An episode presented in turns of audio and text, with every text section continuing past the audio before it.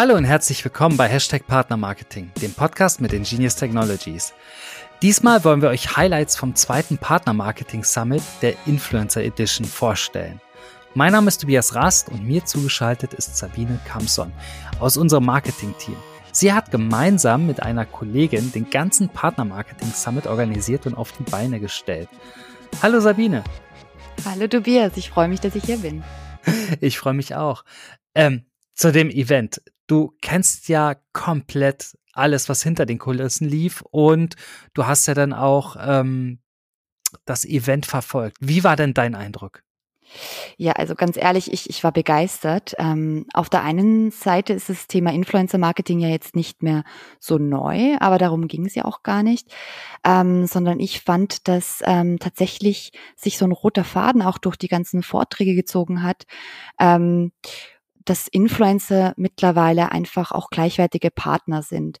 Ähm, und daher kam ja auch die Idee für dieses Event, dass wir sagen, wir wollen für uns, aber auch für unsere Community verstehen lernen, ähm, wie das Thema Influencer-Marketing bereits in dieses gesamte Partner-Marketing, ähm, in die Partner-Marketing-Kanäle integriert ist und wo es vielleicht noch neue Potenziale gibt. Also mir persönlich hat das Event sehr gut gefallen. Ähm, genau das muss ich auch sagen. Auch mir hat sehr gut gefallen, ähm, nicht nur das Event, sondern die verschiedenen Blickwinkel der, der Speaker und ihre jeweilige Expertise. Also die kannten sich ja wirklich jeweils gut aus in ihrem Feld. Dann lass uns doch direkt mal loslegen und reinspringen in die Themen. Der erste Vortrag und der erste Vortragende ähm, das war Christian Kleinsorge von Ingenious. Und er hat darüber geredet, was Influencer Marketing mit Partner Marketing zu tun hat. Und ähm, was ich da sehr, sehr spannend fand, gerade von Chris, der ja eigentlich aus dem Affiliate Marketing traditionell kommt, ist, dass er ganz klar festgestellt hat, dass Influencer kein Affiliate Marketing ist, aber sehr wohl zum Partner Marketing gehört. Genau, ich glaube, in seinem Vortrag hat man ganz klar wieder gesehen, dass Partnermarketing ähm, viel weitreichender ist als Affiliate Marketing. Es schließt zwar Affiliate Marketing ein, ähm, aber dazu gehört auch das Thema Influencer Marketing. Gerade auch mit ihrer in sehr individuellen ähm, Betreuung, die es ja dazu braucht und auch die Vergütungsmodelle, die ja ganz speziell hier auch aufgebaut sind. Hören wir doch mal rein. Und insbesondere sehen wir, dass äh, Influencer innen Persönlichkeiten und individuelle Leute sind. Äh, und äh, also wie bei allen Themen brauche ich eine Strategie. Strategie heißt, ich muss mir Gedanken machen, wo will ich eigentlich mit meinen äh, Botschaften, mit meinen Dingen hin. Ähm, und äh, insofern brauche ich dazu auch Leute und insofern Partner, die quasi meinem Brand entsprechen und äh, äh, mit ihrer Persönlichkeit und ihren Botschaften auch äh, unseren Zielen oder deinen Zielen entsprechen. InfluencerInnen sind Partner. Warum sind sie Partner? Ja, ich muss persönliche Beziehungen mit ihnen aufbauen, wenn ich meine Strategie und meine Ziele habe. Und es sind langfristige Partnerschaften. Es ist also nicht zu verwechseln mit Performance-Partnerschaften, Affiliate-Marketing-Partnerschaften, die sehr stark nur auf den Absatz bezogen sind und müssen somit individuell betreut werden, weil jeder dieser Partner sind halt individuelle Persönlichkeiten ähm, und individuelle Leute, die auf meine Botschaften eingehen oder mit mir gemeinsam die Sachen machen. Das bedeutet auch, muss die Leute individuell vergüten und abrechnen. Und wir sehen dass äh, hybride Abrechnungsmodelle mit fix und variabel das Mittel der Wahl sind, um eben halt tatsächlich äh, den Branding-Teil und eine Motivation zu haben, dass am Ende, ähm, ja, ich sag mal, ähm, äh, die InfluencerInnen, äh, die am Ende mein Produkt dort ähm, vertreten, auch äh, Motivation haben, ähm, ich sag mal, äh, Dinge zu optimieren. Ja, der zweite Vortrag kam von Melanie Falter. Ähm, sie ist Senior Project Manager bei der Blue Summit und unter ihrem Vortrag Innovative Wege zur Generierung neuer Influencer-Reichweiten ähm, hat sie uns einen sehr umfangreichen Überblick gegeben ähm, und ich muss sagen, auch sehr viele Beispiele mitgebracht. Was ich allerdings besonders spannend fand, ähm, war die Idee der innovativen Kooperation. Also, dass sich zwei Unternehmen, ähm, zwei unterschiedliche Unternehmen mit ihren auch vermeintlich unterschiedlichen Zielgruppen zusammentun und in Kombination mit Influencer Marketing ganz, ganz neue Reichweiten praktisch erschließen können. Und für mich war das ein absolutes Paradebeispiel, wie man Partnermarketing richtig machen kann. Was ich sehr, sehr spannend fand, war ihr Ausgangspunkt, dass sie gesagt hat, Leute, startet mit einer Zielstellung. Überlegt euch, was wollt ihr eigentlich erreichen? Ist sehr basic, aber es lohnt sich vielleicht doch immer mal wieder nochmal, ähm, sich das in Erinnerung zu rufen. Und den zweiten Punkt, der mir in Erinnerung geblieben ist, der bei mir hängen geblieben ist, ist, dass sie über Markenbotschafter geredet hat und es so definiert hat, dass das jemand sei, der auf eine natürliche Weise mit einem Produkt in Kontakt kommt und es mag. Und diese natürliche Weise, die fand ich unglaublich wichtig, weil das einfach nicht nur ein ganz strategischer oder ein Reißbrettgedanke ist, sondern wirklich, ja, es natürlich sein soll. Sonst funktioniert es ja nicht. Okay, dann lass uns kurz in den Vortrag hineinhören. Der Punkt innovative Kooperationen ist das, was wir in den letzten Jahren sehr erfolgreich gemacht haben. Das heißt, wir bringen zwei Unternehmen zusammen, die voneinander profitieren, die voneinander, ähm, sage ich mal, die, die, die Reichweiten zusammenschmeißen und so im Optimalfall natürlich auch verdoppeln können. Das heißt, wir nutzen die Reichweite eines Partners, indem wir auch die Produkte bündeln. Viele kennen beispielsweise äh, DB-Gutscheine auf äh, Kinderschokoriegel. Das sind, ist eine solche Kooperation. Und wir schaffen es ähm, durch innovative Kampagnenideen tatsächlich Unternehmen zusammenzubringen. Der Vorteil daraus ist, dass ich eben nur, um das Ganze nochmal abzurunden, ähm, was das den Bereich Influencer betrifft. Ich kann hier eben dadurch, durch diese neuen Kooperationen dann auch ganz neue Influencer aus anderen Verticals ansprechen. Der nächste Vortrag auch wieder von einem sehr alten Hasen aus dem Online-Marketing und insbesondere aus dem Affiliate-Marketing, Markus Kellermann, der Geschäftsführer von Expose 360. Er hat geredet über Micro-Influencer und nennt sie die Hidden Champions im Influencer-Marketing. Und eine Sache in seinem Vortrag, die ich, die mir hängen geblieben ist, die ich sehr bemerkenswert fand, war ähm, diese Einteilung, diese Systematik, die er vorgenommen und angeboten hat.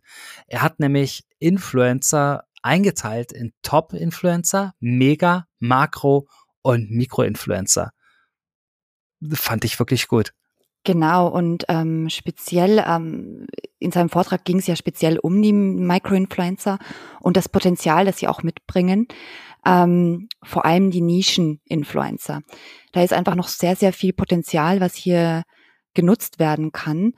Ähm, was ich auch toll fand, ist, dass er sehr viele Zahlen mitgebracht hat. Zahlen, Fakten, Statistiken, wie sich das Ganze auch in den nächsten äh, Monaten, Jahren weiterentwickeln wird und wie viel Budget da bereits auch äh, geplant ist, dass in diese, in, in den Bereich Influencer und speziell Micro-Influencer fließen wird. Hören wir doch direkt mal rein. Was allerdings für uns heute interessant sind, ähm, sind eben die sogenannten Micro-Influencer. Und Micro-Influencer, das sind in der Regel Influencer mit circa 10.000 bis 100.000 Fans oder Followern.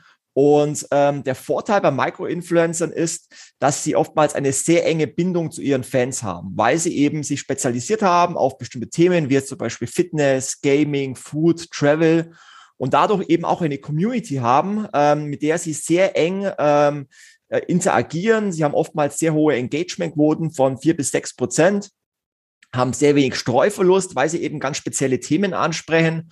Und deswegen sind gerade die Micro-Influencer auch sehr interessant äh, für die Werbebranche.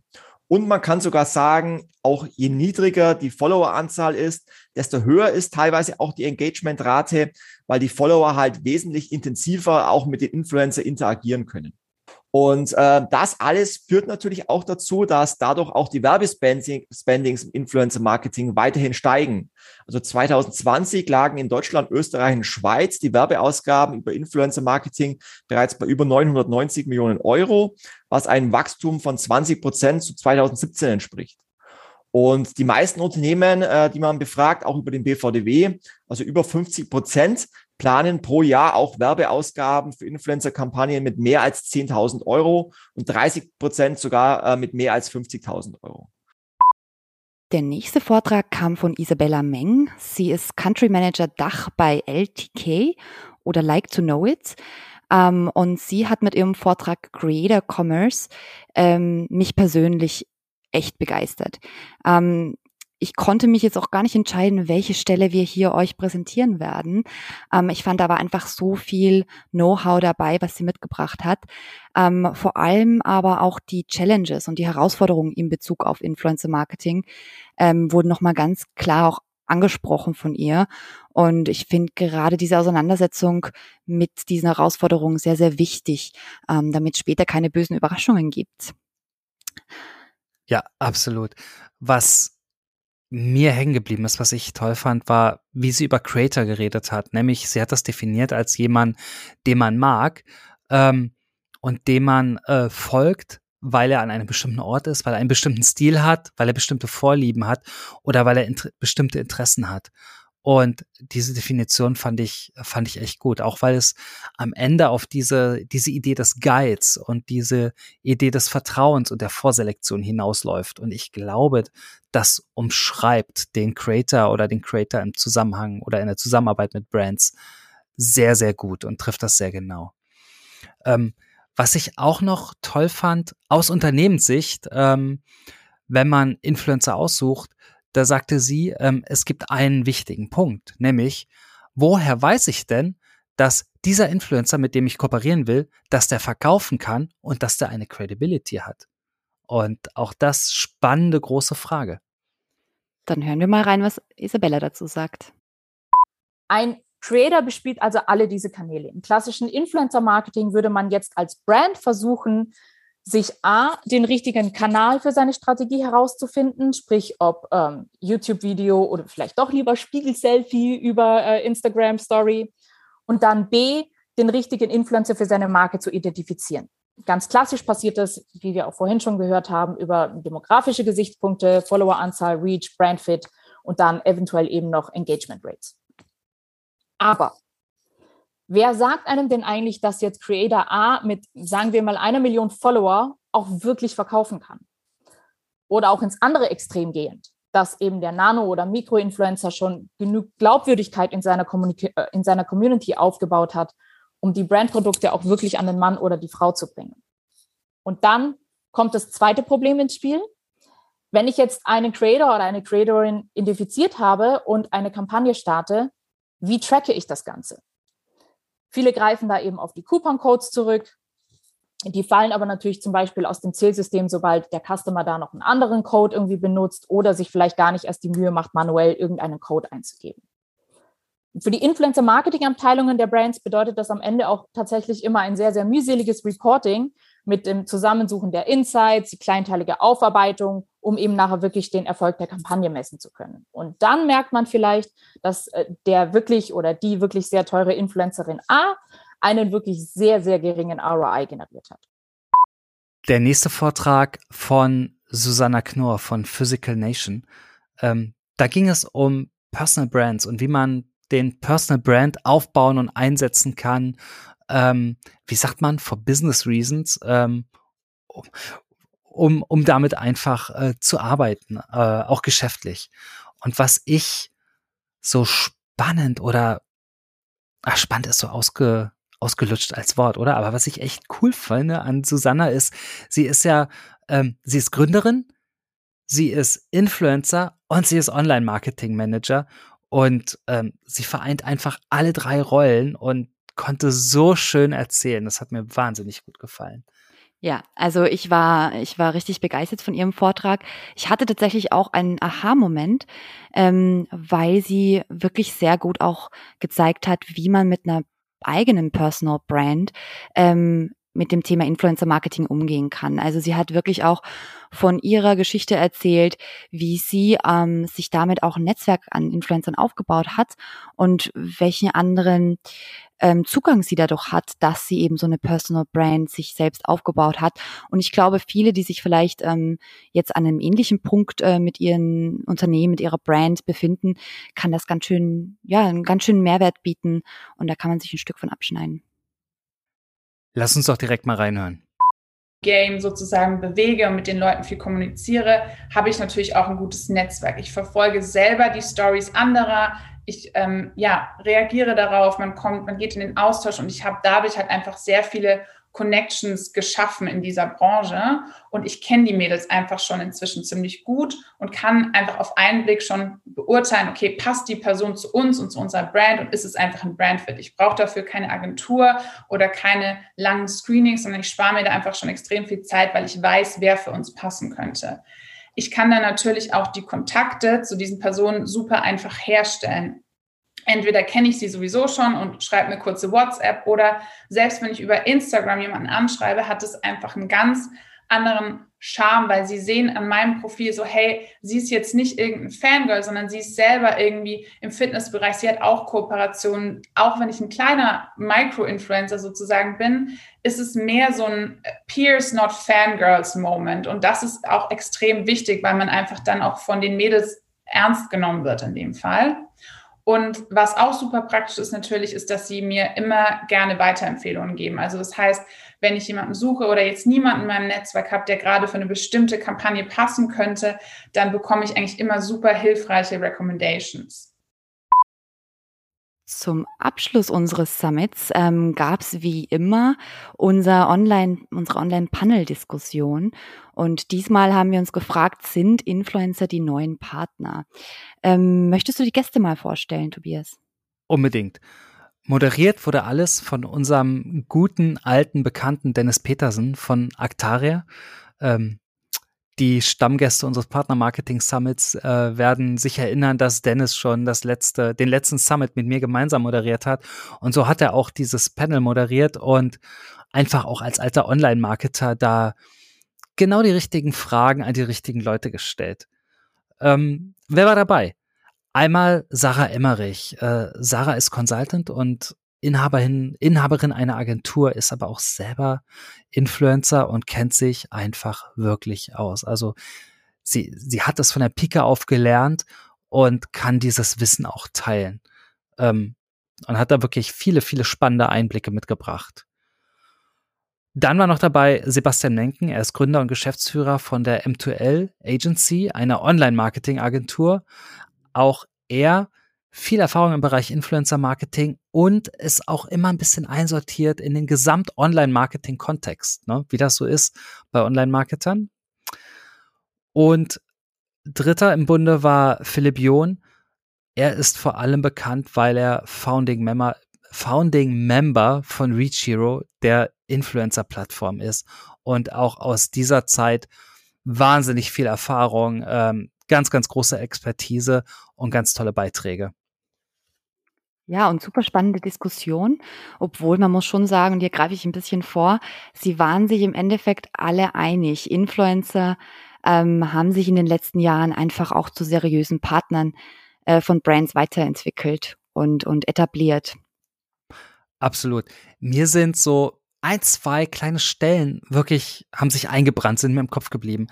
Das erste ist von Sarah, die hat darüber oder davon geredet, dass Influencer ja Meinungsmacher sind. Und das ist viel, viel mehr als einfach jemand, der eine Marke in die Kamera hält ähm, oder irgendwo ein Banner schaltet oder, oder wie man es aus dem Branding kennt, sondern es sind wirklich Meinungsmacher. Finde ich eine spannende Erkenntnis und mit dieser Erkenntnis, wenn man sie hat, kann man ja auch wirklich ganz anders arbeiten. Auch spannend fand ich äh, den Einwurf von Sebastian. Äh, der hat gesagt, wenn ich Content rede, da muss ich auch Customer Journey reden. Ich muss ja auch alle Punkte zusammenbringen. Also selbst wenn es nicht bei jeder Customer Journey X Touchpoints gibt, ähm, ich muss ja wissen, wie verschiedene Maßnahmen und, und Kommunikationskanäle zusammenspielen. Das ist so die, diese alte Herausforderung, die wir, wir Online-Marketer schon ewig kennen, die auch hier gilt. Was, was ich ganz spannend fand, ähm, war für mich die Diskussion zur, zur ja eigentlichen Königsdisziplin von, von Influencer Marketing, nämlich der, der Co-Creation. Ähm, ganz, ganz großer Beitrag von, äh, von Philipp war das, ne? Der hat da über, über Eistee und Pizza geredet und genau. diese beiden Beispiele, wobei auch da, ähm, die sind sehr plakativ, aber es sind ja bei weitem nicht die einzigen Beispiele. Ja, und es, es zeigt halt mal wieder, ähm, dass sich auch Influencer ein zweites Standbein aufbauen ähm, können und, und irgendwo auch müssen, um einfach unabhängiger zu sein von, von den jeweiligen Plattformen. Ja, und sie damit sogar äh, Konkurrenz äh, zu, zu großen etablierten Brands werden, ne? Ja, das auch. Dann lass uns doch direkt mal reinhören nicht einfach mal eine einmalige Kampagne und irgendwie einen Influencer als einmaliges Gesicht irgendwie für irgendwas sehen und dann hat man es auch wieder vergessen nächste Woche, sondern mit Leuten zu arbeiten, ähm, die daran interessiert sind, die Marke mit aufzubauen. Und dann kann man auch Partnerschaften äh, gestalten, dann kann man gemeinsame Produkte erschaffen, dann kann man gemeinsame Angebote, Dienstleistungen erschaffen. Und dann kann man den Influencer auch super äh, zum Beispiel am Umsatz beteiligen oder teilweise haben wir auch schon gemacht, wirklich am Gesamtumsatz zum Beispiel in einem bestimmten Land, ähm, wenn der Influencer Influencer wirklich das Interesse hat, die Marke mit aufzubauen, zu beteiligen. Also man kann dann wirklich auch schon eben in eine unternehmerische Richtung denken. Und das ist ja auch das, wo äh, Influencer Marketing sich in den letzten Jahren hinentwickelt hat, ähm, dass große Influencer vor allem, also wenn wir jetzt von, wir nennen die mal Brand Faces, Influencer, die eine Reichweite um die Millionen haben oder darüber hinaus mehrere Millionen, ähm, das sind Partner, das sind Brandfaces, die ein unternehmerisches Interesse in der Regel auch mittlerweile haben, weil ähm, ja, sie können auch, sie haben das Kapital, sie haben die Möglichkeit, ihre eigenen Marken aufzubauen. Das heißt, ich habe aber als Marke auch eine super Chance, genau da reinzugehen und zu sagen, hey, ich habe schon die Infrastruktur, ich habe schon die Idee, ich habe schon das Know-how, ich habe schon das Team. Ähm, ich will dich eigentlich nur als Partner dabei haben für Reichweite und dass du die Marke auflädst, aufbaust ähm, dass sich, dass sich so Marken auch wirklich positionieren können. Man darf halt, die einzige Gefahr, die natürlich die Marke oder das Produkt immer hat, ist, dass dieses eine Gesicht sich mal verbrennt. Das muss man ganz ehrlich sagen. Wir haben also, ich hole jetzt ein hartes Beispiel raus, soll mir, bitte verzeiht mir gleich jeder. Also ich hätte mit einem US-Rapper vor ein paar Jahren nicht gerne so ein Eistee rausgebracht, den sie gerade verknackt haben wegen Themen. Also da bist du halt, das ist deine einzig, ihr wisst alle, von wem ich natürlich rede, aber das ist ja die einzige Gefahr, die du wirklich hast. Da muss man auch ganz ehrlich sagen, weil eine Marke zu etablieren, wenn die einmal drin drin ist. Und wenn ich mir mal anschaue, was da draußen in einem, in einem Edeka, wenn du da stehst, was da äh, Bra Eistee rausgeschleppt wird, ne, muss man auch mal sagen. Deswegen, also ich glaube, da liegt schon so ein bisschen das, der, ja, das größte Problem, glaube ich einfach, was dir halt wirklich passiert in welchen Branchen funktioniert ähm, das Thema Influencer Marketing? Also machen wir mal so Fashion, Kosmetik, Travel, lassen wir mal außen vor, weil ich glaube, das, das äh, kriegt jeder von uns zusammen. Aber welche Sachen funktionieren auch gut. Ähm, Markus hatte schon ein paar vorhin angezeigt. Äh, also wer, wer vorhin einen guten Screenshot hatte, der kann jetzt äh, glänzen. Aber ähm, im Zweifel, was, was, was ist eure persönliche Meinung zu dem Thema? Also ich glaube, das ist sehr, sehr breit tatsächlich. Ähm, man, man unterschätzt das äh, wirklich. Es ist nicht nur die, ähm, sind nicht nur die, ja, die klassischen äh, Consumer Goods. Ähm, wir hatten damals eine Kampagne mit einem Fertighausanbieter ähm, die auch wirklich zu Leads geführt hat. Und ich meine, Leads in einem, Bereich jetzt äh, Häuserkauf, das ist jetzt nicht irgendwie der, äh, hat sich mal irgendwo ein Newsletter eingetragen, sondern die laufen, durchlaufen dann auch schon eine Prüfung. Ähm, und ähm, ja, also de, wenn man wenn man Fertighäuser verkaufen kann mit Influencern, äh, klar gab es dann auch so ein bisschen Eventrahmen darum, da muss man ein bisschen smart gucken. Der kann jetzt nicht einfach nur irgendwie zu so einem Fertighaus fahren, total kontextlos. Ähm, der muss dann auch der Influencer kreativen Ansatz haben. Also Aaron hatte dann auch mitgemacht in der Kampagne ähm, und hat dann sozusagen mein Leben in 30 Jahren und hat sich dann quasi echt auch so ähm, in so wie so, ein, ja, so eine Maske gehabt, dass er dann aussah wie ein Rentner äh, und in dem Fertighaus dann äh, alles gezeigt hat. Dazu gab es dann noch irgendwie Sommerfeste, wo dann ähm, ja, wo Leute dann hinkommen konnten und äh, auch die Häuser sich anschauen konnten, zusammen mit den Influencern. Also da gibt es verschiedenste Möglichkeiten und eigentlich soll das nur zeigen, es gibt wirklich einen sehr breiten Einsatz, ein sehr breites Einsatzfeld für Influencer. Man muss halt nur ein bisschen dann auch um die Ecke denken können. Und mit diesen vielen Eindrücken und O-Tönen ähm, entlassen wir euch sozusagen aus dieser Podcast-Folge. Schön, dass ihr dabei wart. Vielen Dank fürs Zuhören. Ciao. Wenn es euch gefallen hat, lasst uns ein Like da ähm, oder einen Kommentar in eurer Lieblings-Podcast-Plattform oder empfehlt uns weiter. Bis zum nächsten Mal.